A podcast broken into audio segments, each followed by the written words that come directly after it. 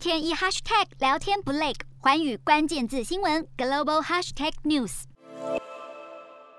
东南亚地区最新的疫情发展，各国现在计划将防疫策略转向与病毒共存。像是泰国就从十一月一号起开放六十三个国家完整接种疫苗的旅客入境免隔离，而寮国也宣布计划在明年重新对外开放国门，加速经济复苏。好，目前寮国疫苗完整接种率将近四成，政府表示将会加速推动疫苗接种，希望在今年底之前达到五成。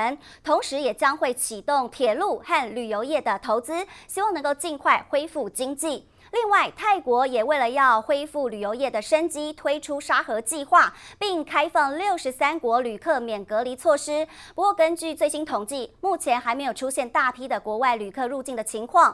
尽管这个效果不如预期，不过泰国旅游局也预计未来几周之内情况是有望逐渐好转。瞄准新南向商机，剖析东南亚发展。我是主播叶思敏，每周五晚间九点记得锁定。看见新东协就在环宇新闻 MOD 五零一中加八五凯播二二二及环宇新闻 YouTube 同步首播。